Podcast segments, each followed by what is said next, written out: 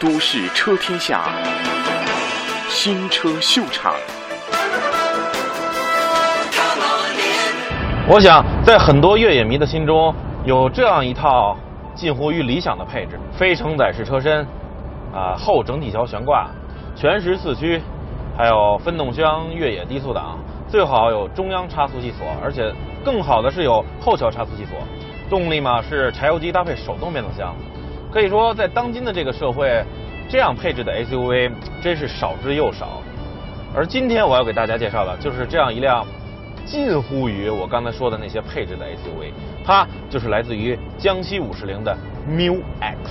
先来说说重中之重，这台代号叫做 4JJ1 DDI 的超压共轨涡轮增压柴油发动机。4JJ1 型号啊，是我们之前这个非常熟悉的国内的柴油发动机 4JB1 的新的。这个这个继任者啊，三点零升，一百三十千瓦，三百八十牛，它的这个超压共轨的喷油压力，在那个燃油管内的喷油压力达到了一百八十兆帕，是大气压的一千八百倍，也就是说一平方厘米要承受一千八百公斤的压力，这是多么巨大呀！如此高的压力能够让这个柴油喷射出去以后雾化的效果更好啊，燃烧的更充分，同时呢还有这个分次喷射啊。啊，在每一个工作循环要分三次喷射，能够更好的冷却气缸，控制气缸温度。呃，不足的地方主要就是噪音。其实它的震动，我觉得控制的已经很不错了，但是噪音的隔绝并不是太好，尤其是启动和怠速时候的柴油机哒哒声非常的明显。开起来以后，匀速行驶，你看现在时速一百一十公里，两千转，倒还好，不是特别的明显。但是当你想要加速，它那个轰鸣声。又会重新的散发出来。这种噪音的特性，让你在室内开的时候，比如说想加速超过前面的慢车，让你总是想超过之后赶紧的松油门，让它噪音回归于平静。其实我觉得以五十铃的实力，噪音隔绝的好点，隔音做的好一些，完全是很轻松很 easy 的。而除了噪音这一点，这台柴油机剩下的，我觉得几乎都是优点。首先来说说油耗，呃，在我们这几天测试当中，驾驶偏激烈的情况下，它的综合百公里油耗是八点二升。想想看，两吨多的风阻这么大的车，一百七十七马力，三百八十牛米，这个数字我觉得也就相当于一辆这个一点八的自吸的家用轿车的。油耗水准吧，它的油箱是六十五升，以这个油耗来看的话，差不多能开将近七百公里。其实我觉得它的油箱可以完全做的再大一些，比如八十五升，甚至九十升，这样的话一箱油基本上开一千公里没有压力。我觉得这非常符合它外出穿越的这么一种定位。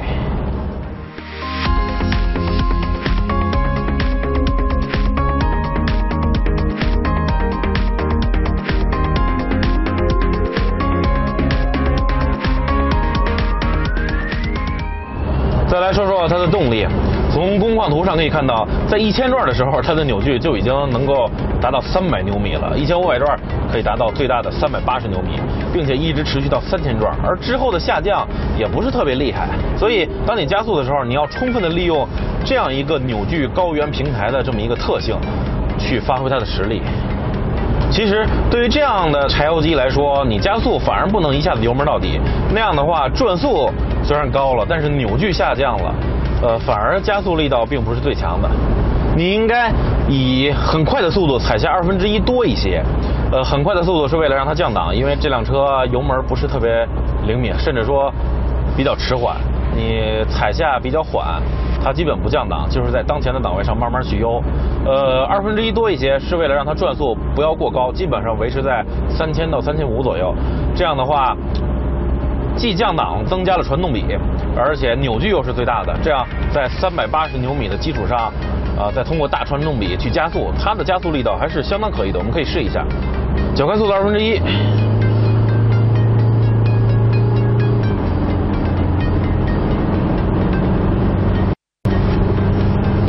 好，已经一百二了，差不多是七八秒吧。我觉得你想想看。它的动力，它的重量，七八秒从八十加到一百二，真的是相当可以了。如果你踩的比较急的话，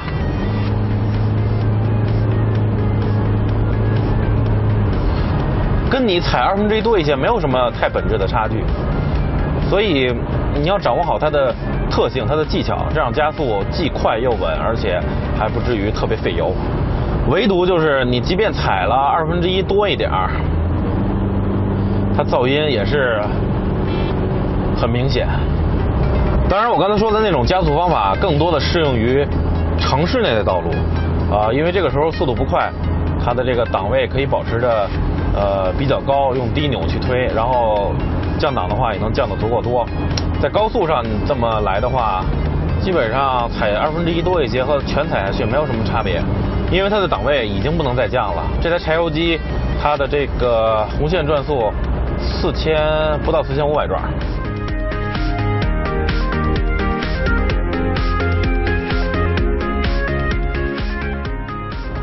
挺惊讶的一点是，它的涡轮迟滞并不是特别明显。你看，基本上只要转速上来，马上就有。我原以为，你看它这个整个空气的这个管路的布局啊，又长，而且应该是迟滞比较明显，但是却并不是。我想应该是 VGS 可变截面的这个涡轮发挥了作用。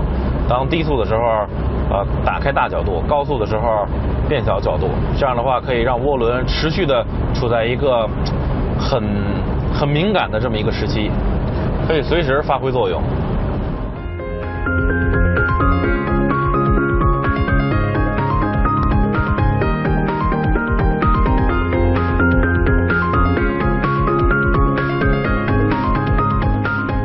我刚才说了，它的油门相当不敏感，所以室内起步的话，你要真的舍得多踩，这辆车子才会昂首挺胸的走出去。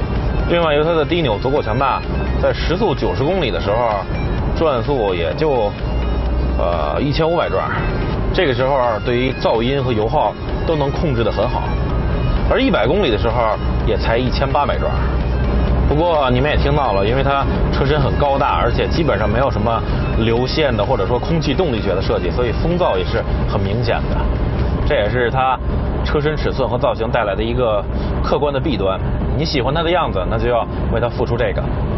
它使用了前双叉臂后整体桥的这么一种悬挂结构，后整体桥，但是我觉得行走当中震动的传递不是特别的坚硬突兀，整体感觉还是很柔韧的，呃，更多的是韧。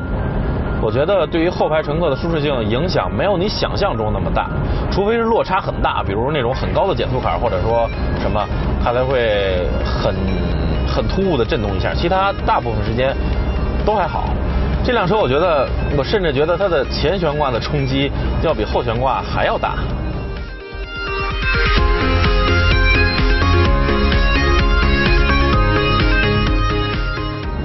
它还有一个我不太喜欢的地方，就是转向，液压助力真的是非常沉。现在开起来你可能感觉不到，但是当你低速准备掉头或者停车的时候，连我都觉得很费劲。所以，呃，你开这辆车对你的臂力绝对是一个考验。我们一会儿看看在越野的时候，这种这种特性对它的越野有什么有没有什么影响吧？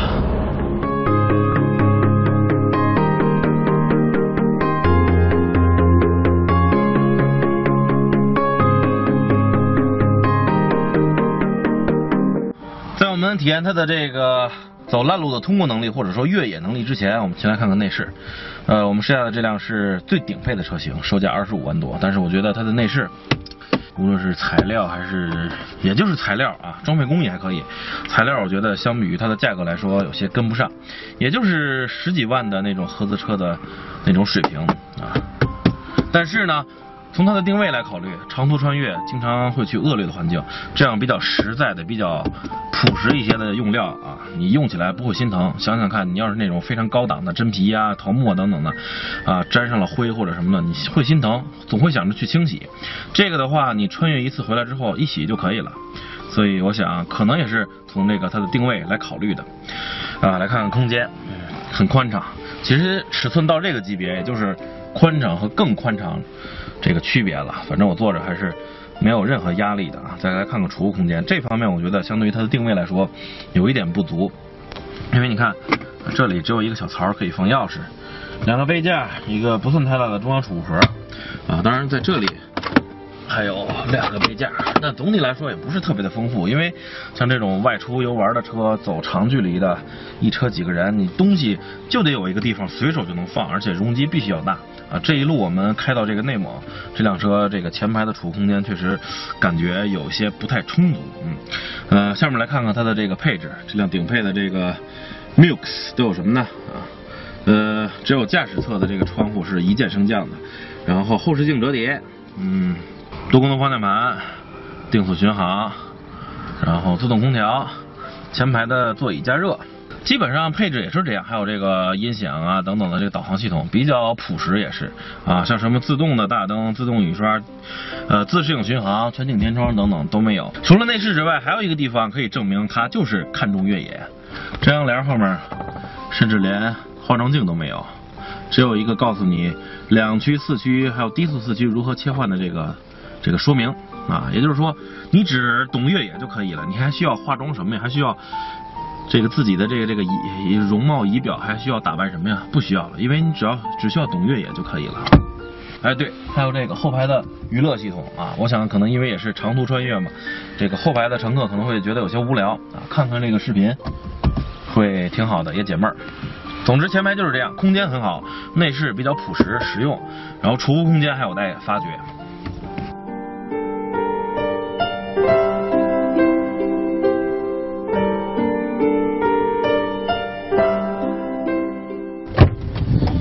M u X 的后排座椅比较高啊，所以它有这个原厂脚踏板，这里还有这个扶手啊。但是即便如此，我觉得对于家里的人，如果有老人或者腿脚不便的人来说，上后排还是稍微有点费劲。它的轴距是两千八百四十五毫米，呃，整体空间只能说是。比较正常啊，没有你想象当中两千八百四十五毫米应该带来的轴距、腿部空间那么宽敞。对，只能说还可以，因为它坐垫比较高嘛，所以无形中头部没有前排那么宽敞，但是你坐的位置要比前排高，所以你会透过这个前排的头枕看到前面的这个风景啊。当然了，这里还有这个娱乐系统，所以啊，就算你坐的不是那么的宽敞，其实还可以，不是那么的这个这个。宫殿般的宽敞，但是你的注意力在这儿，在这个视频上，所以几个小时的路途应该一会儿也就过去了。那么这辆车啊，它还有第三排座椅，接下来我要进入第三排来看一看，一个简单的杯架。要想坐进第三排座椅，首先先得把第三排立起来，呃，仔细观察，没有电动的或者说自动的，只能是手去拉。哎。嗯，然后把头枕升起来，这边，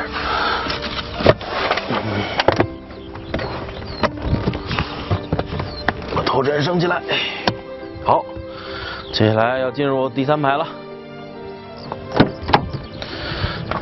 怎么进呢？它这有一个说明啊，一下子就可以将这个第二排座椅完全翻倒，这也就意味着它没有办法前后移动啊，所以好处就是。翻倒之后，空间让你上第三排非常的方便。坏处就是没办法前后移动，所以当你坐好之后，第二排归位，可能你的腿部空间会有一定的紧张。嗯，来看看，你看上来真的很方便啊。然后再将它归位。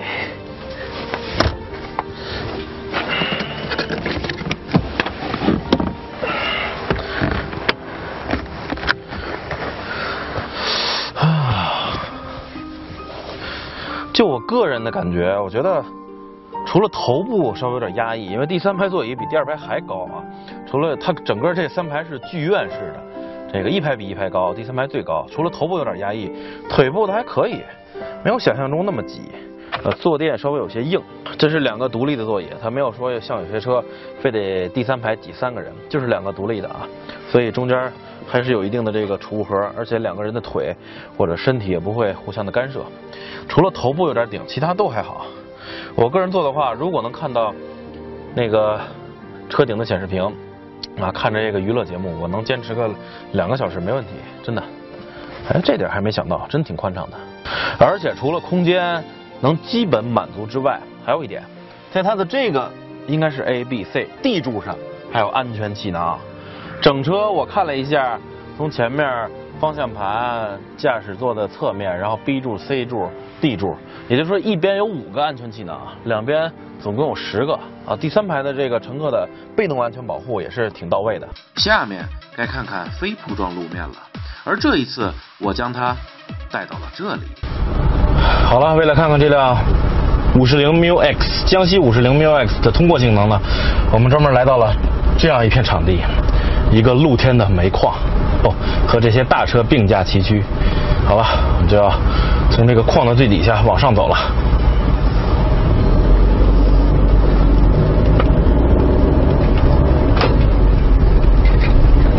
哦，悬架是一如既往的柔韧的。哦，前面都是好多碎石啊！不过相信对它的二五五六五二十七的轮胎来说，不是什么难事儿。我们要远离这些大车。呃，离它远远的，因为这些大车普遍都有三十米的盲区在它的右前方，所以为了我的小命，我一定要远离他们。虽然我对他们很感兴趣。现在暂时用二 H 就可以，三百八十牛米呢。